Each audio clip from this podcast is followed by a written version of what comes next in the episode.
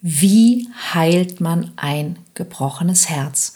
Das ist die Folge, die ich euch für heute versprochen habe. Und da geht es zum einen natürlich auch um das Thema akuter Liebeskummer. Ja, was mache ich, wenn eine Beziehung vorbei ist? Aber es geht auch um das Thema, was mache ich, ähm, wenn ich einfach nicht über eine alte Beziehung hinwegkomme oder wenn ich das Gefühl habe, ich bin schon ganz oft enttäuscht worden und ich kann gar nicht mehr vertrauen, ich kann mich gar nicht mehr auf jemanden einlassen. Auch das ist für mich klassischerweise ein gebrochenes Herz und darum geht es in dieser Folge.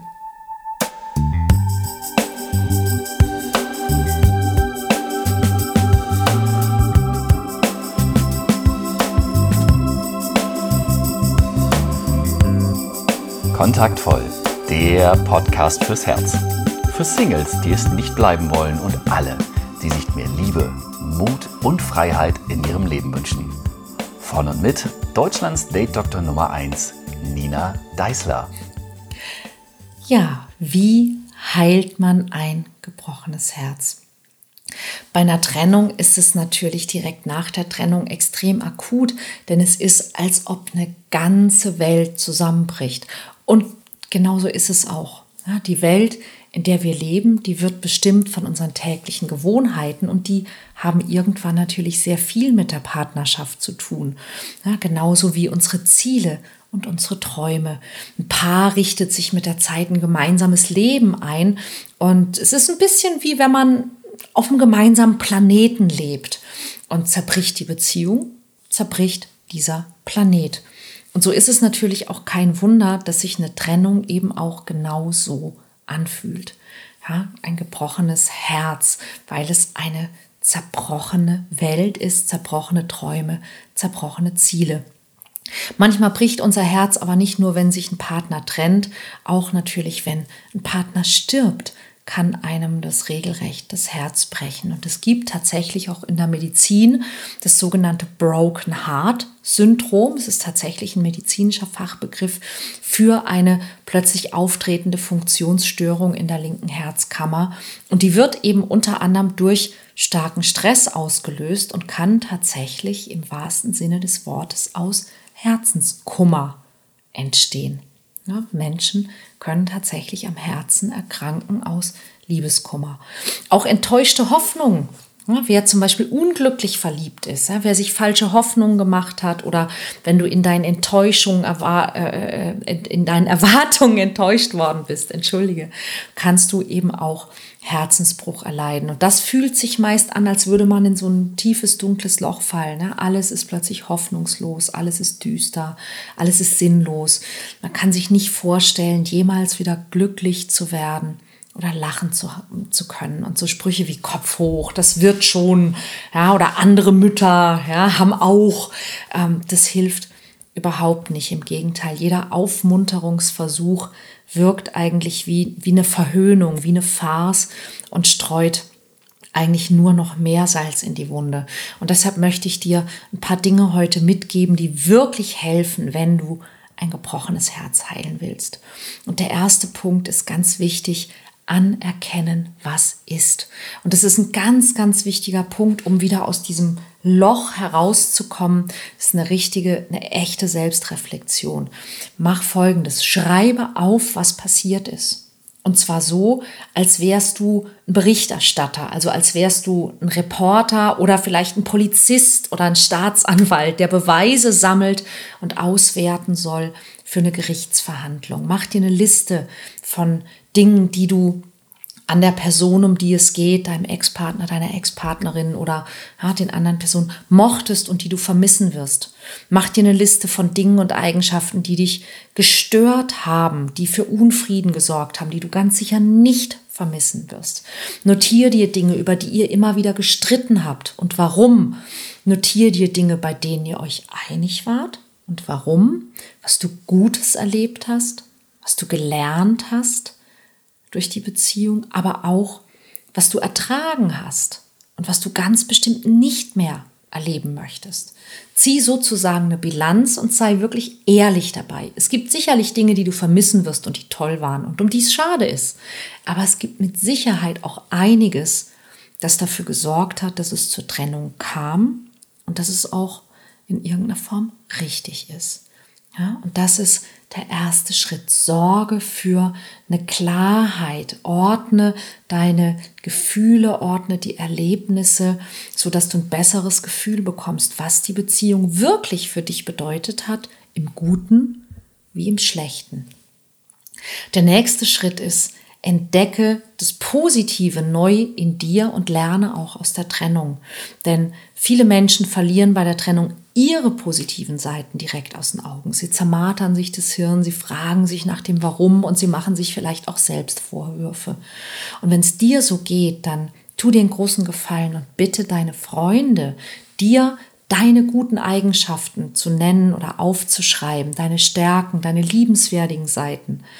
Ja, und wenn du wenn du dich mit deinen Fehlern und den Gründen für das Scheitern der Beziehung auseinandersetzt, dann lerne daraus, damit es in der nächsten Beziehung nicht zu den gleichen Fehlern kommt. Und das heißt nicht, dass du schuld bist am Scheitern, ja, auch wenn dir das vielleicht jemand einreden möchte. Es gehören immer zwei dazu ja, und es sind immer beide beteiligt, wenn eine Beziehung nicht funktioniert. Aber Hol dir zum Beispiel deine Bilanz, die du gezogen hast, hervor. Deshalb lohnt es sich, das aufzuschreiben und guck einfach mal, wo hast auch du Mist gebaut?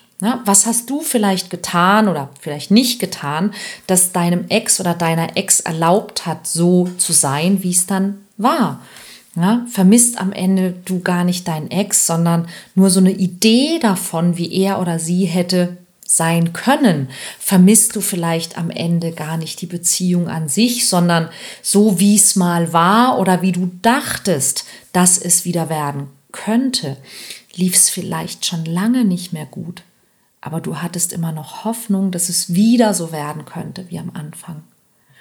Ich merke das ganz oft im Coaching, dass viele Menschen in Wahrheit nicht dem Partner hinterher trauern, den sie verloren haben, sondern Ihr Herz ist gebrochen, weil sie jetzt endgültig die Hoffnung loslassen müssen, dass dieser Mensch oder diese Beziehung doch noch so wird, wie sie sie gerne gehabt hätten, wie sie dachten, dass sie vielleicht werden könnte oder wie dieser Mensch werden könnte. Und je ehrlicher du dir hier zu dir bist, umso eher kannst du dein gebrochenes Herz heilen. Ja, vermisst du wirklich, was du hattest oder vermisst du vielleicht, was du haben wolltest?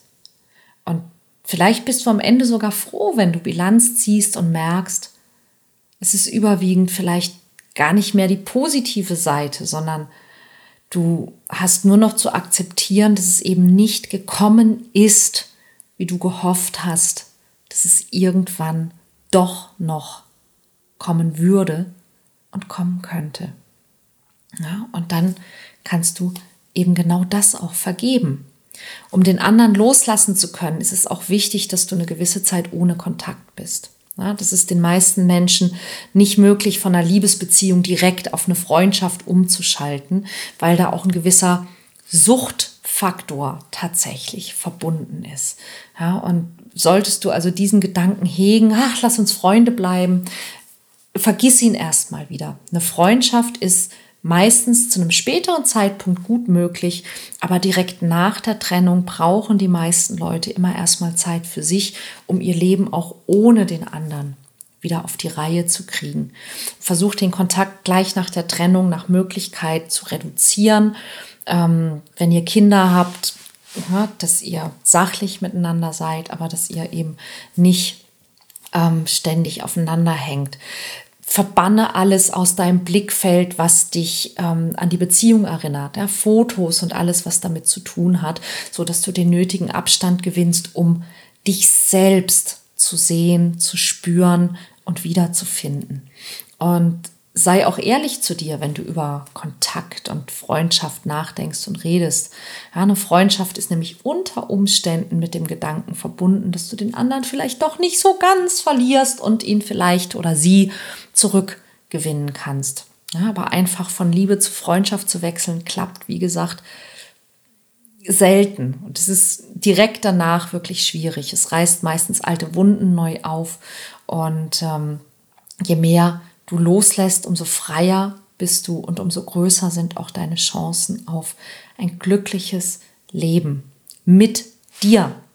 Ja, und so schmerzhaft wie so eine Trennung auch sein kann, es ist wichtig, dass du wirklich auf dich schaust, ja, dass du mit dir behutsam, liebevoll, zärtlich bist, dass du dich deinen Gefühlen stellst, aber nicht im Schmerz hängen bleibst, dass du dich nicht in Selbstmitleid suhlst, sondern dass du die Trennung nutzt, um in eine neue Lebensphase einzutreten, dass du Pläne verwirklichst, die du vielleicht schon länger hattest und ad acta gelegt hast, dass du Dinge tust, die vielleicht ähm, innerhalb der Partnerschaft schwierig waren, weil der Partner oder die Partnerin das nicht so gerne mochte, dass du genau die Dinge tust, die ähm, die da vielleicht zu kurz gekommen sind. Denn damit zeigst du dir direkt, ähm, was jetzt auch alles möglich ist. Und das ist auch immer einer der Sätze, der in meinem Werde echt Coaching Programm, den ich mit als allererstes den Menschen an die Hand gebe, ganz egal, wo du gerade bist,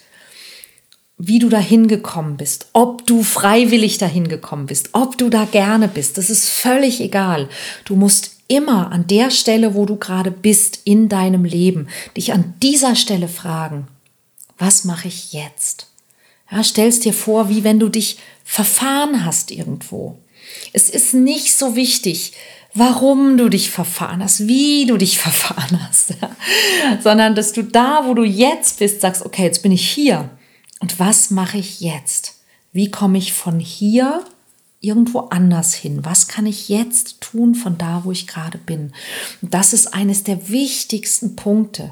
Ja, wenn du enttäuscht worden bist, wenn du verlassen worden bist, wenn, ähm, wenn dein Partner gestorben ist oder wenn du von jemandem sehr, sehr enttäuscht worden bist, auch wenn du belogen worden bist, dass du, dass du schon was daraus lernst, aber dass du vor allen Dingen an der Stelle, wo du bist, dich wirklich fragst, was kann ich jetzt tun? Wohin kann ich von hier aus gehen? Was mache ich jetzt?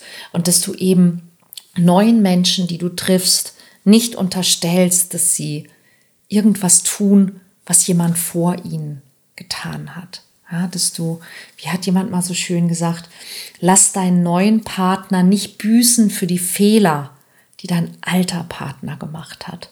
Und das ist, glaube ich, auch ein sehr, sehr, sehr guter Rat, ja, dass wir nie von der Vergangenheit mit Menschen auf die Zukunft mit anderen Menschen schließen. Dass wir Menschen, die in unser Leben treten, nicht büßen lassen. Vielleicht auch für die Fehler, die wir in der Vergangenheit gemacht haben. Das ist, glaube ich, eine gute Idee. Und ich habe das am Montag ja auch im Quickie schon mal gesagt. Jemandem zu vergeben bedeutet nicht, dass man ihm oder ihr damit bescheinigt, dass das alles nicht so schlimm war, sondern jemandem nicht zu vergeben ist wie jeden Tag selbst Gift zu trinken, in der Hoffnung, dass der andere daran stirbt. Und das wird nicht passieren.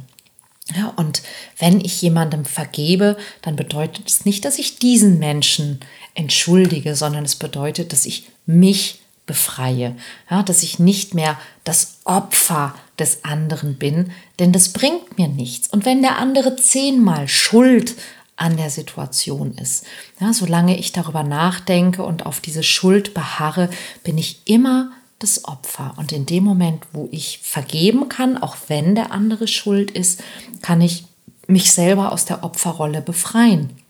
Und ich kann frei weiterleben, ohne dass ich immer über den anderen nachdenken muss. Denn wenn mir jemand Unrecht getan hat, dann ist das ja schon schlimm genug. Ich wäre doch ziemlich blöd, wenn ich mich mein Leben lang jeden Tag immer wieder selbst damit bestrafe und mir weh tue, obwohl dieser Mensch längst aus meinem Leben verschwunden ist. Ja, denn immer wenn ich darüber nachdenke, was der andere getan hat, dann tut es ja mir weh, nicht dem anderen. Und ich finde, das brauchen wir nicht. Und wenn das für dich sinnvoll ist und hilfreich ist, wenn dich das inspiriert hat, dann abonniere diesen Podcast. Wenn du das Video auf YouTube siehst, dann klick hier unten auf die Glocke, damit du über neue Folgen informiert wirst. Und wenn du diesen Podcast auf einem ähm, auf einer Podcast-Anwendung hörst, iTunes, Spotify, Podcast Addict, Google Podcasts, Amazon Podcasts. Ich glaube, der Podcast ist wirklich überall. Dann abonniere ihn und lass uns doch gerne bei iTunes auch eine Bewertung da, denn darüber freue ich mich ganz besonders. Und du hilfst damit, dass auch andere Menschen diesen Podcast finden können. Und du könntest natürlich ihn auch teilen und mit anderen darüber reden. Das würde, glaube ich, viel viel Liebe in die Welt bringen. Ansonsten freue ich mich, wenn wir uns am Montag wieder hören zum nächsten Quickie. Und ähm, den werde ich rechtzeitig aufzeichnen, denn ich mache mich schon bald auf eine wundervolle Reise und werde dir auch von dort dann berichten. Ich freue mich drauf. Bis bald.